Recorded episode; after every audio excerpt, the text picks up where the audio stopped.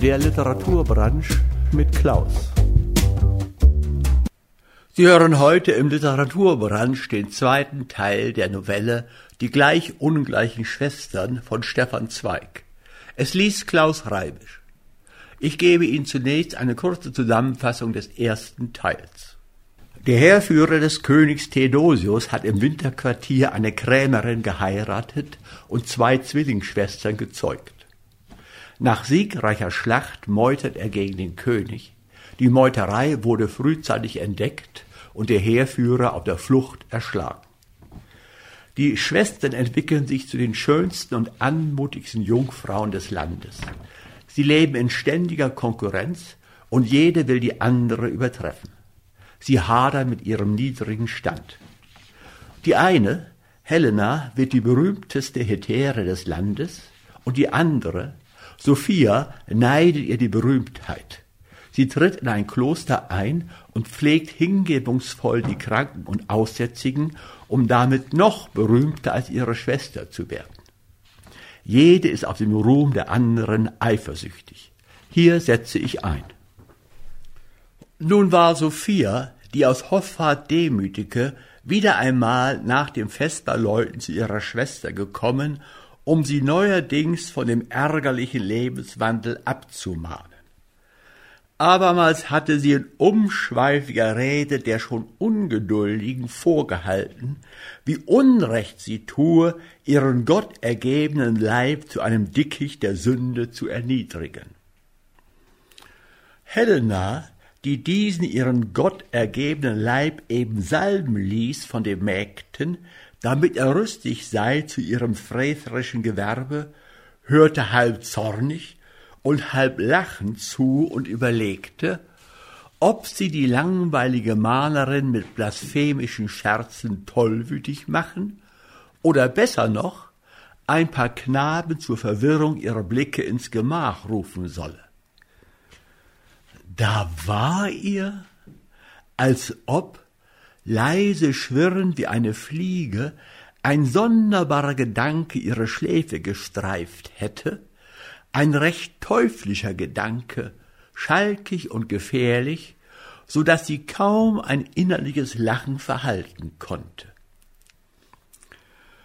Und plötzlich änderte die eben noch freche ihr Gehaben, jagte Mägde und Badeknechte aus dem Zimmer, um, kaum mit der Schwester allein, sich eine Maske von Zerknirschung über die innen funkelnden Augen zu schatten.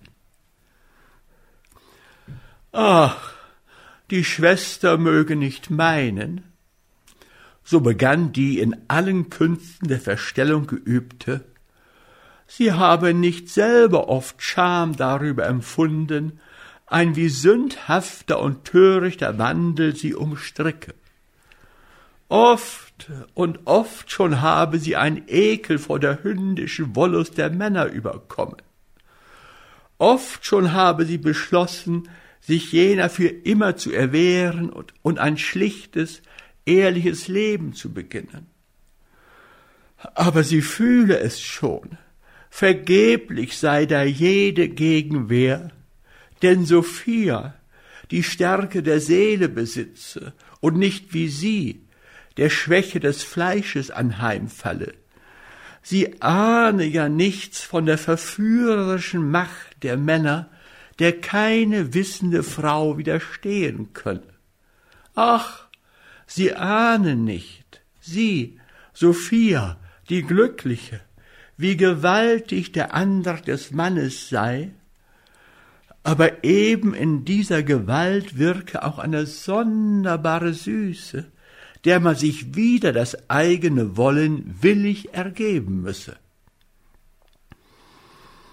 Sophia höchst erstaunt von derart unverhofftem Bekenntnis, wie sie es niemals aus dem Munde ihrer geld- und lustfreudigen Schwester erwartet, raffte eiligst alle ihre Beredsamkeit an die Lippe. So habe auch Helena endlich ein Strahl des Göttlichen berührt, begann sie ihren Sermon denn schon der Abscheu vor dem Sündhaften sei der rechten Erkenntnis Anbeginn. Doch Irrtum und Selbstverzagen befremde noch ihren Sinn, wenn sie behaupte, es sei nicht möglich, dank des gefestigten Willens den Auf Anfechtungen des Fleisches zu obsiegen. Der Wille zum Gute könne, wenn Ehren im Herzen gehärtet, jede Versuchung besiegen, und dafür biete doch bei Heiden und Gläubigen die Geschichte Beispiele ohne Zahl. Doch Helena senkte nur wehmütig den Kopf. Ach ja, klagte sie, auch sie habe mit Bewunderung von dem heldischen Kampf wider den Teufel der Sinnlichkeit gelesen. Doch den Männern habe Gott nicht nur stärkere Körperkraft, sondern auch einen härteren Geist verliehen und sie auserlesen zu siegreichen Kriegern im Gottesstreit. Niemals aber könne, und sie seufzte sehr, da sie dies Letztere sagte, ein schwaches Weib den Tücken und Verführungen der Männer widerstehen, und zeitlebens habe sie niemals ein Beispiel gesehen, dass eine Frau, sobald man wieder sie dringlich geworden, der Mannesliebe sich hätte erwehren können. Wie kannst du derlei sagen? fauchte Sophia in ihrem unbändigen Hochmut herausgefordert.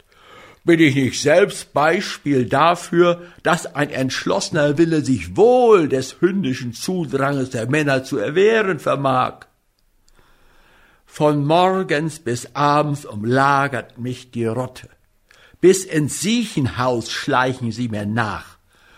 Und abends finde ich Briefe mit den abscheulichsten Lockungen auf meinem Lager.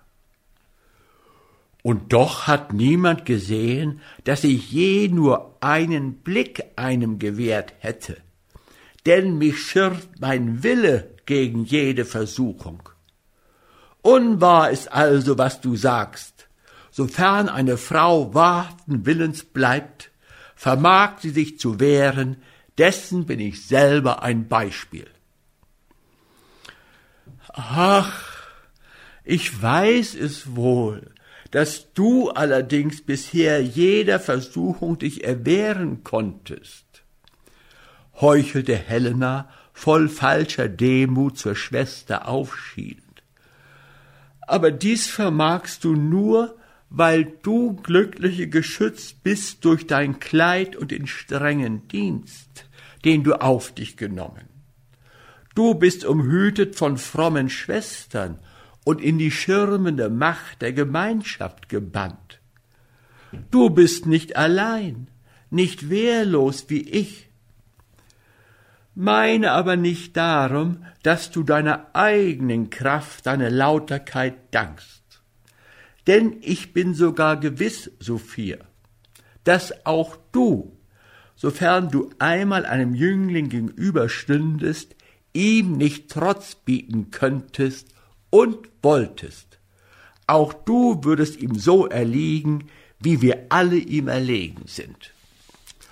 Niemals, ich niemals, fuhr die Ehrgeizige ihr entgegen.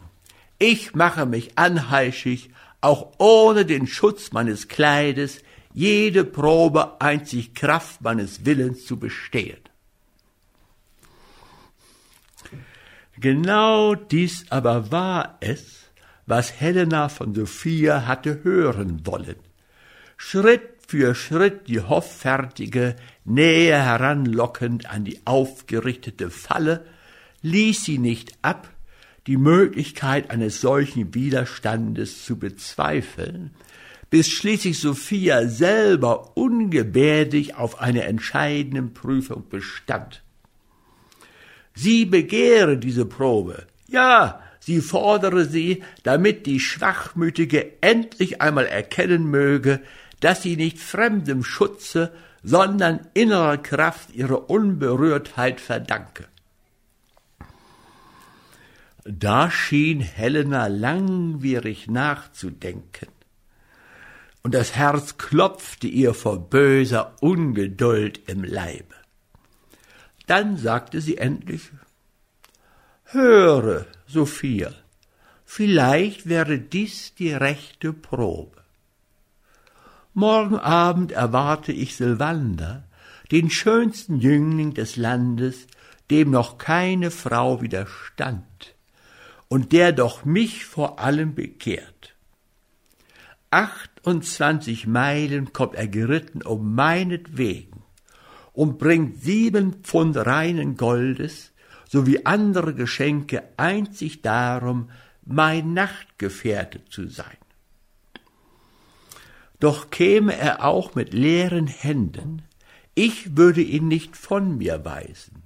Ja, mit gleichem Gewicht von Gold sein Beilage erkaufen, denn schöner ist keiner als er und feinerer Art.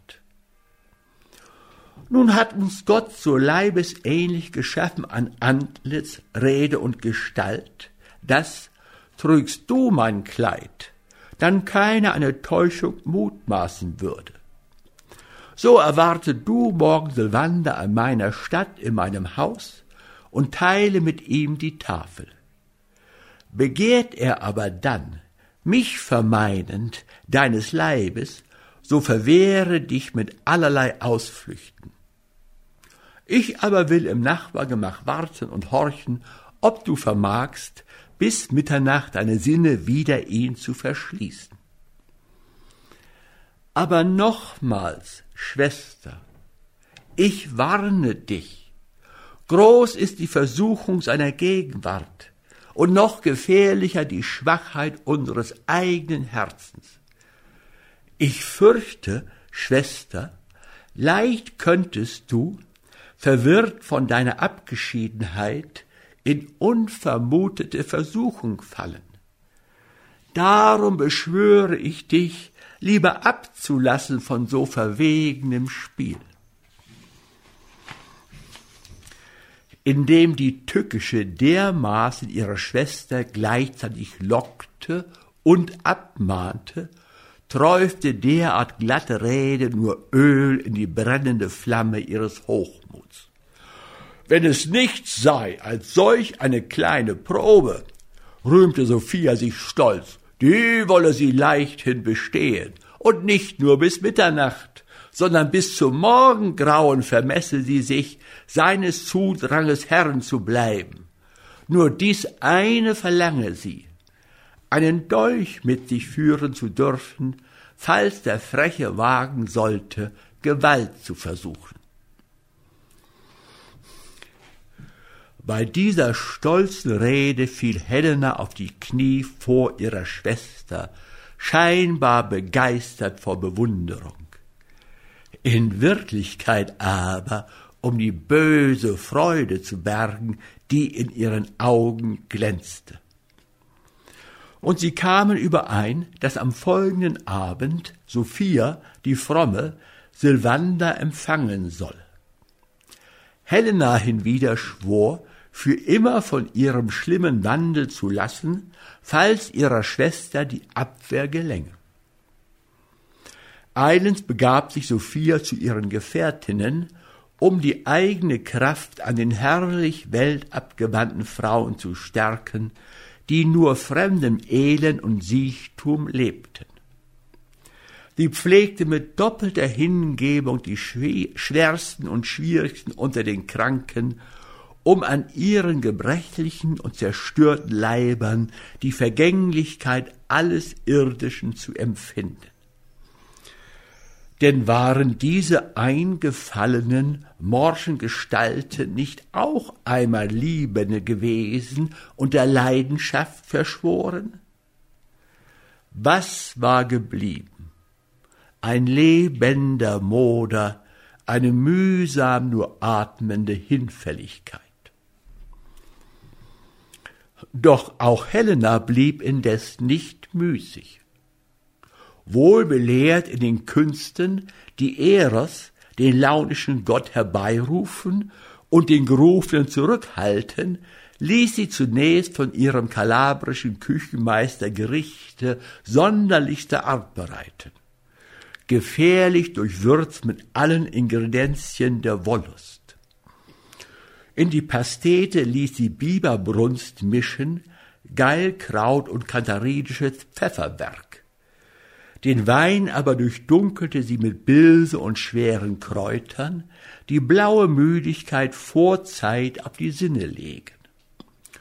Zudem bestellte sie Musik, damit auch dieser Erzkuppler nicht fehle, der sich einschleicht wie lauer Wind in die sehnsüchtig geöffnete Seele. Schmeichlerische Flötenspieler und hitzige Zimbelschläger hieß sie im Nebenzimmer sich bergen, unsichtbar dem Blick und darum noch gefährlicher für das ahnungslos schwärmende Gefühl nachdem sie derart vorsorglich den Ofen des Teufels geheizt, wartete sie voll Ungeduld des Wettkampfes. Und als dann abends Sophia, die hoffärtig Fromme erschien, blass vom Wachen und erregt von der Nähe selbstbeschworener Gefahr, umfing sie an der Hausschwelle schon eine drängende Schar junger Dienerinnen, die sogleich der, die Erstaunte hingeleiteten zu einem mit duftenden Kräutern durchwürzten Bade. Dort nahmen sie der Errötenden die grau alltägliche Kutte von dem jungen Leib und rieben ihr Arme, Schenkel und Rücken mit zerknitterten Blüten und scharf duftenden Salben so zärtlich und hart, dass sie ihr Blut durch die Poren sprickelnd vorfahren fühlte. Bald strömte kühl riesendes Wasser, bald warm glühende Welle über ihre schauernde Haut. Dann glätteten fliegende Hände mit weichem Narzissenöl den gehitzten Leib, kneteten ihn sanft und rieben den erstrahlenden derart feurig mit knisternden Katzenfellen, dass die Funken blau vor den Spitzen der Haare sprangen. Kurz Sie rüsteten die Fromme, ohne dass sie Widerstand zu leisten wagte, genau wie sie Helena allabendlich rüsteten zum Liebesspiele. Dazwischen atmeten zag und drängend die Flöten, und von den Wänden duftete mit tropfigem Wachs die brennende Sandel der Fackeln. Als endlich Sophia, sehr verwirrt von diesem fremden Gehaben, auf dem Ruhebett sich hinlöste und die metallenen Spiegel ihr Antlitz zurückwarfen, schien sie sich selber fremd und doch schön wie nie.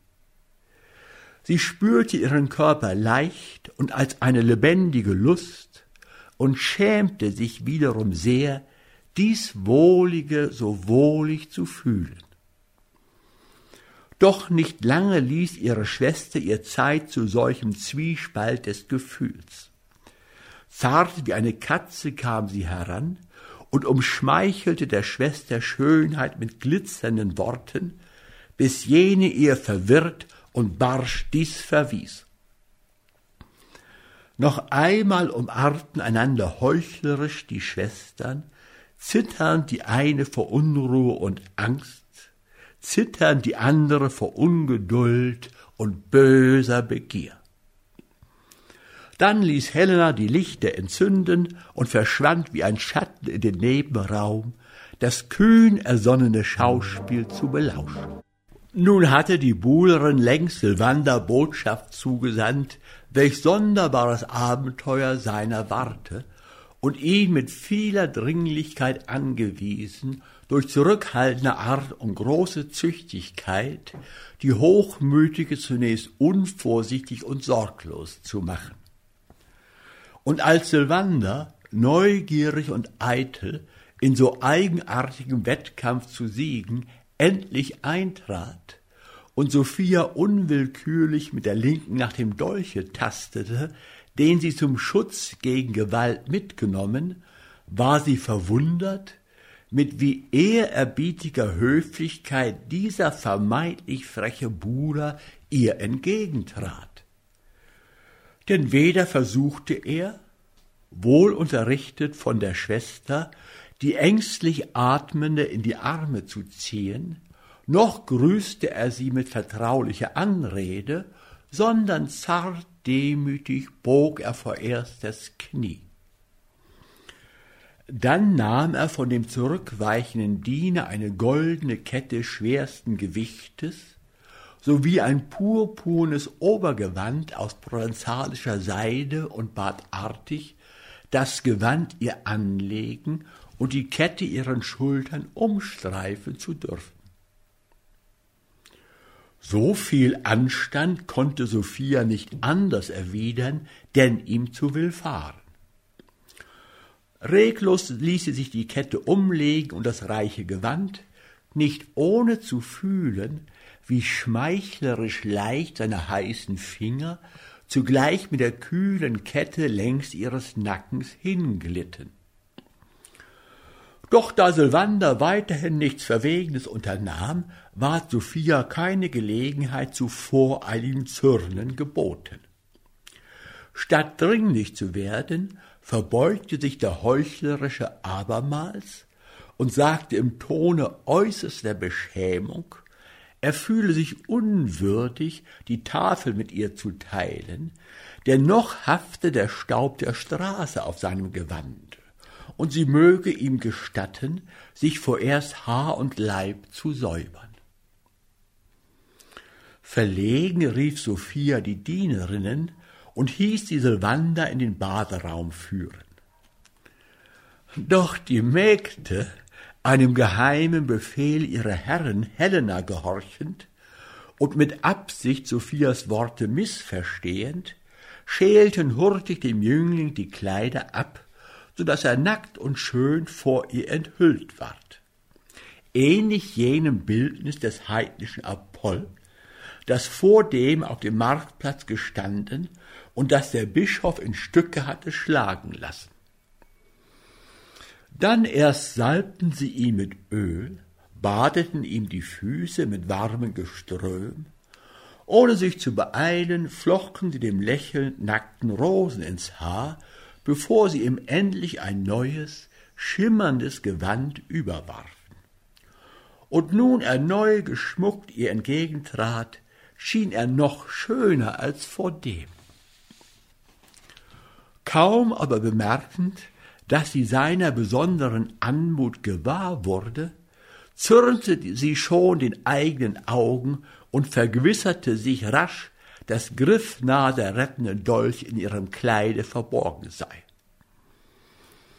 Doch kein Anlass bot sich, ihn zu fassen, denn nicht anders als die gelehrten Magister im Siechenhause unterhielt sie in höflich bewahrter Distanz der schöne Jüngling mit freundlich belangloser Rede und noch immer wollte, mehr schon zu ihrem Verdruss als zu ihrer Freude, keine Gelegenheit sich bieten, vor den nebenan laufenden Schwestern mit dem Beispiel weiblicher Standhaftigkeit zu prunken. Denn um Tugend zu verteidigen, ist bekanntlich nötig, dass sie vorerst bestürmt werde.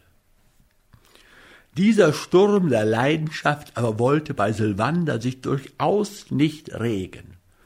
Nur ein kärglich blasses Windchen von Höflichkeit überkräuselte matten Atems sein Gespräch. Und die Flöten, die allmählich vom Nebengemach her ihre dringlichen Stimmen erhoben, sprachen zärtlicher als dieses Knaben roter und sonst wohl begehrlicher Mund. Ununterbrochen erzählte er nur von Wettkämpfen und Kriegsfahrten, nicht anders, als ob er im Kreise männlicher Tafelgenossen säße. Und seine Gleichgültigkeit war so meisterlich gespielt, dass sie Sophia vollkommen sorglos machte. Ohne Bedenken genoss sie die gefährlich gewürzten Speisen und den heimlich einlullenden Wein. Ja, ungeduldig und allmählich ärgerlich, dass dieser Kühle nicht die geringste Veranlassung bot, die Hartnäckigkeit ihrer Tugend zu beweisen und sich vor ihrer Schwester mit schönem Unmut zu bewähren, begann sie schließlich selber die Gefahr herauszufordern. Von ungefähr fand sie ein Lachen in der Kehle, ihr selber fremd. eine muntere Lust auszufahren und sich zurückzuwerfen im heiteren Übermut.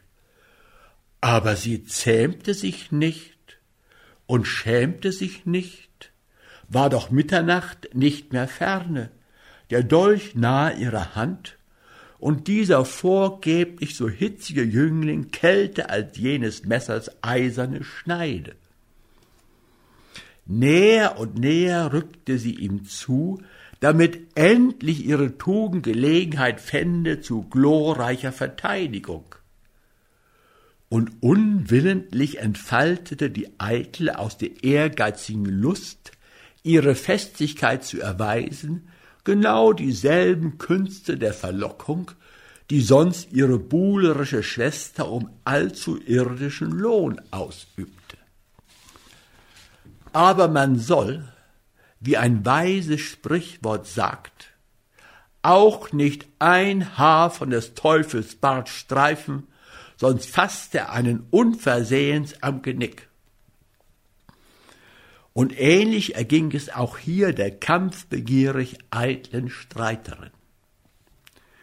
Denn ungewohnt des Weins, dessen lüsterne Beite sie nicht ahnte, verwirrt von dem allmählich aufschwülenden Duft des Rauchwerks, süß entkräftet vom saugenden Getön der Flöten, wurden ihr die Sinne allmählich verworren.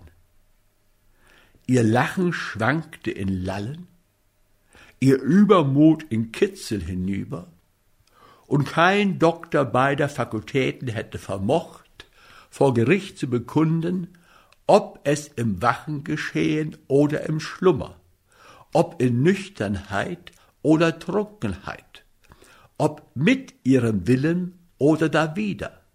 Kurz, es geschah noch lange bevor es Mitternacht schlug, was Gott oder sein Widerpart will, dass zwischen Frau und Mann schließlich geschehe.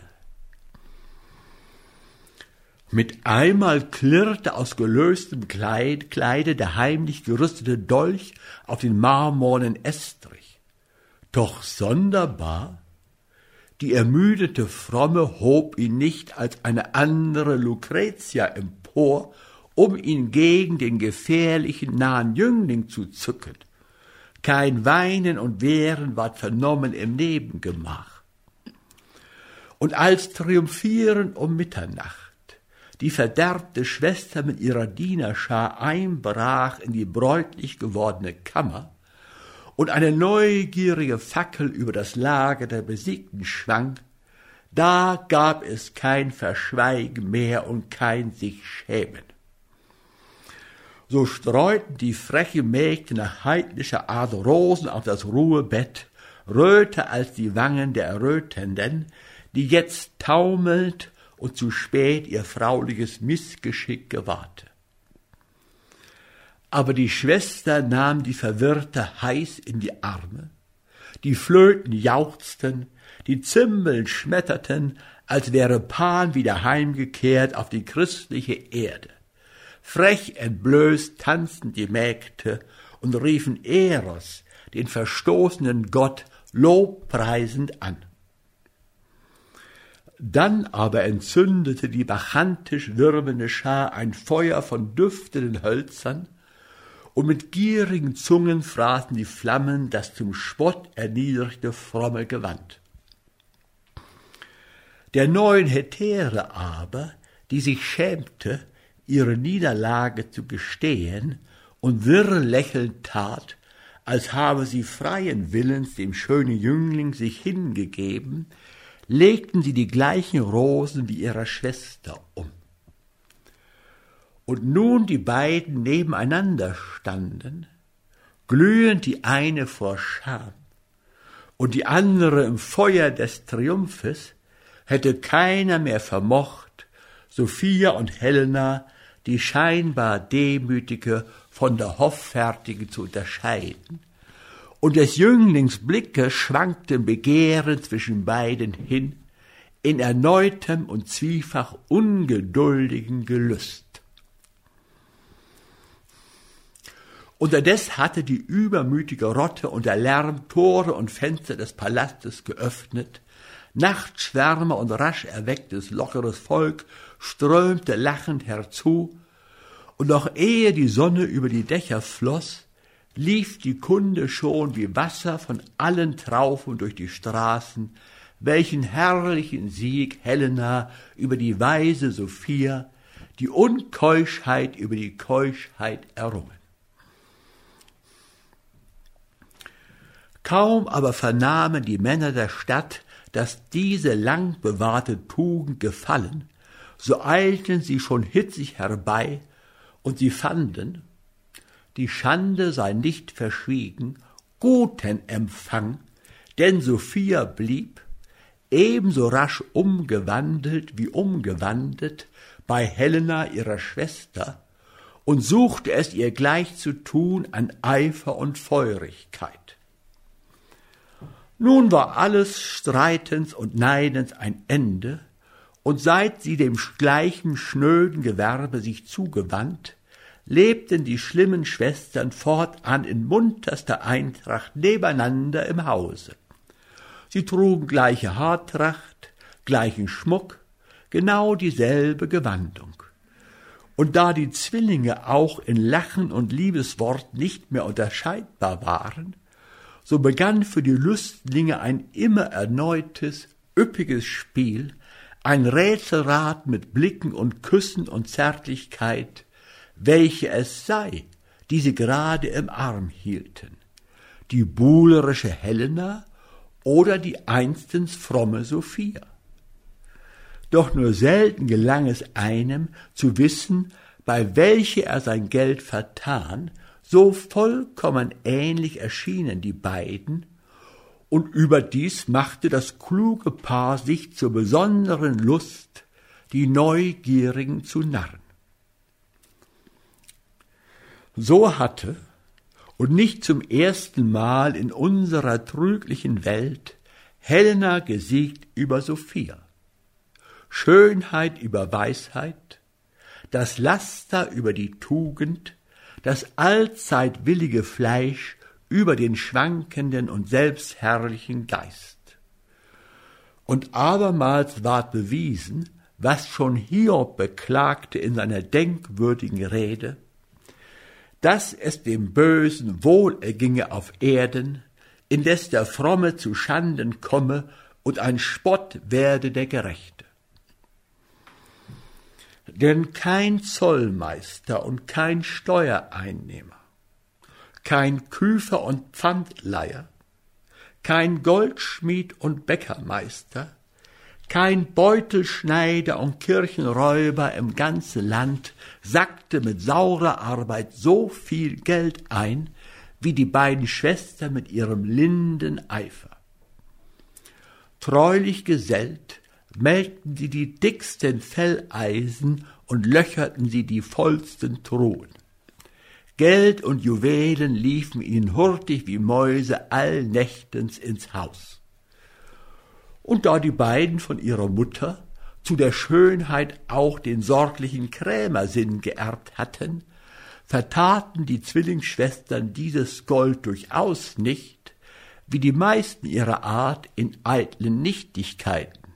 Nein, klüger als jene, liebten, liehen sie ihr Geld sorglich auf Wucher und Zins, gaben es zur Mästung an Christen, Heiden und Juden und scharten so kräftig mit dem Bucherrechen, dass bald nirgends so viel Reichtum aufgehäuft war an Münzen und Kameen, sicheren Verschreibungen und gültigen Pfandbriefen wie in jenem argen Haus. Kein Wunder, dass mit solchem Beispiel vor Augen die jungen Mädchen des Landes nicht mehr Scheuerfrauen werden wollten und sich die Finger blau frieren am Waschtrog und bald war diese Stadt berüchtigt unter den Städten als ein neues Sodom, dank der schlimmen Gegenwart der endlich einig gewordenen Schwestern.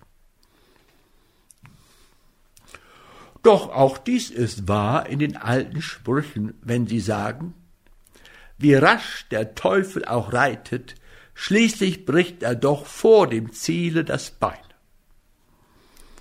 und so sollte auch hier das Ärgernis noch erbaulich enden.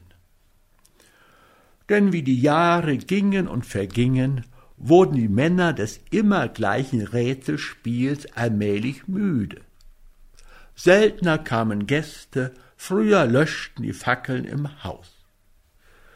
Schon wussten längst alle anderen, und nur die Schwestern wussten es nicht, was der Spiegel stumm den flackernden Lichtern erzählte, dass kleine Falten nisteten unter den übermütigen Augen und das Perlmutter zu blättern begann von der allmählich erschlaffenden Haut.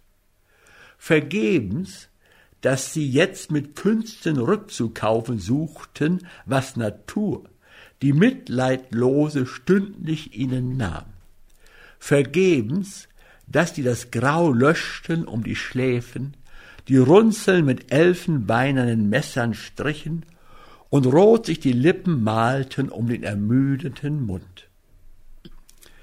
Die Jahre, die stürmisch durchlebten, waren nicht länger zu verhehlen. Und kaum, dass die Jugend von den Schwestern ging, wurden auch die Männer der beiden satt. Denn indes jene abblühten, wuchsen rings in den Straßen immer wieder junge Mädchen auf, jedes Jahr ein anderes Geschlecht, süße Wesen mit kleinen Brüsten und schelmischen Locken, doppelt verlockend der männlichen Neugier durch Unberührtheit des Leibes. Immer stiller ward es darum im Hause auf dem Marktplatz.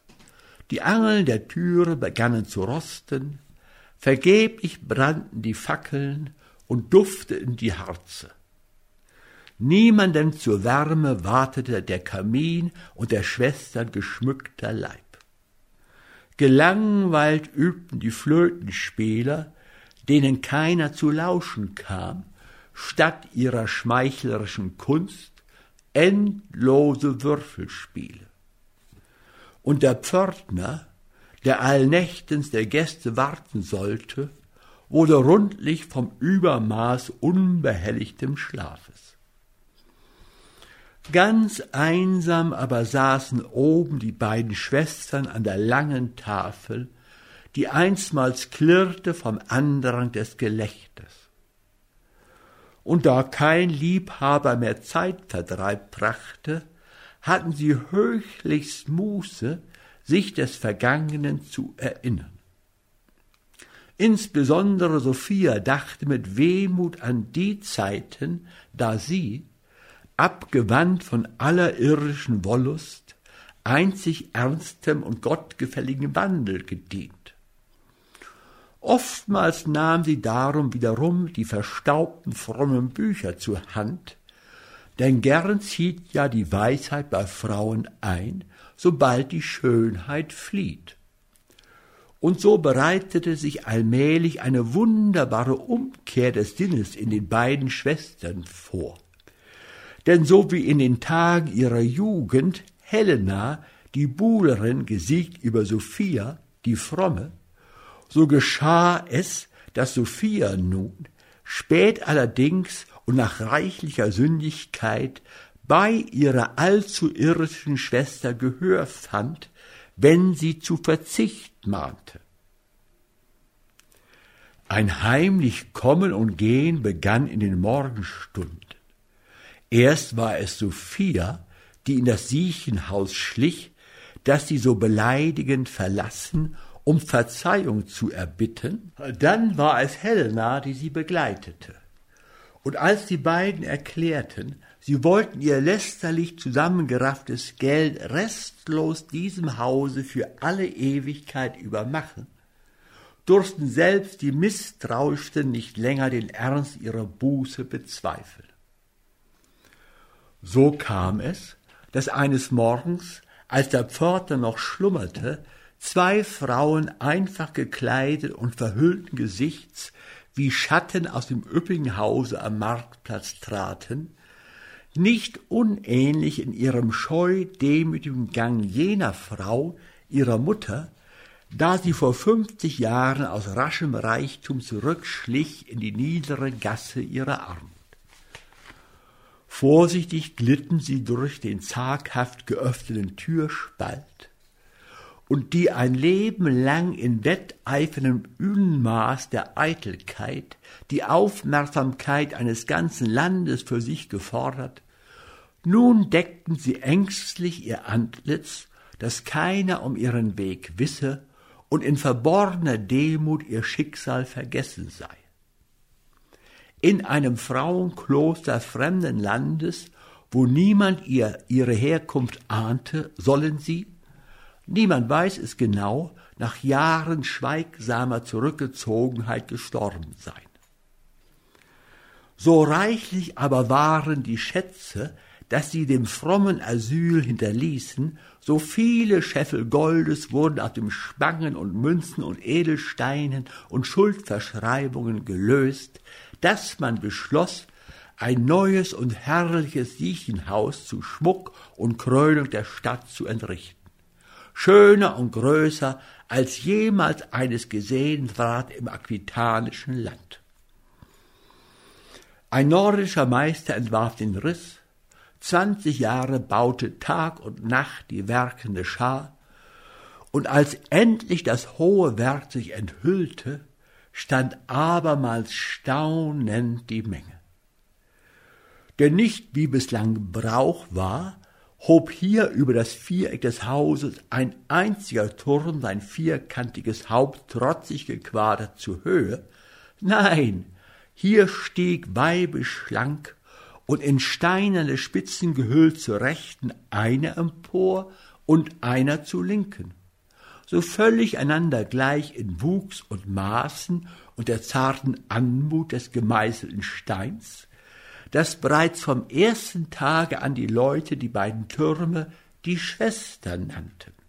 Mag sein, bloß um ihrer äußeren Ebenmäßigkeit willen, vielleicht aber auch, weil man im Volke dass hier allezeit denkwürdige Begebenheiten durch Jahre und Jahrhunderte gerne überliefert, die ungebührliche Legende von Weltfahrt und Wandlung der beiden gleich ungleichen Schwestern nicht vergessen wollte, die mir jener biedere Bürger, vielleicht ein wenig vom Weine beschwingt, im Mondlicht der Mitternacht erzählte. Sie hörten die zweite Folge von Die gleich ungleichen Schwestern von Stefan Zweig. Es las Klaus Reibisch.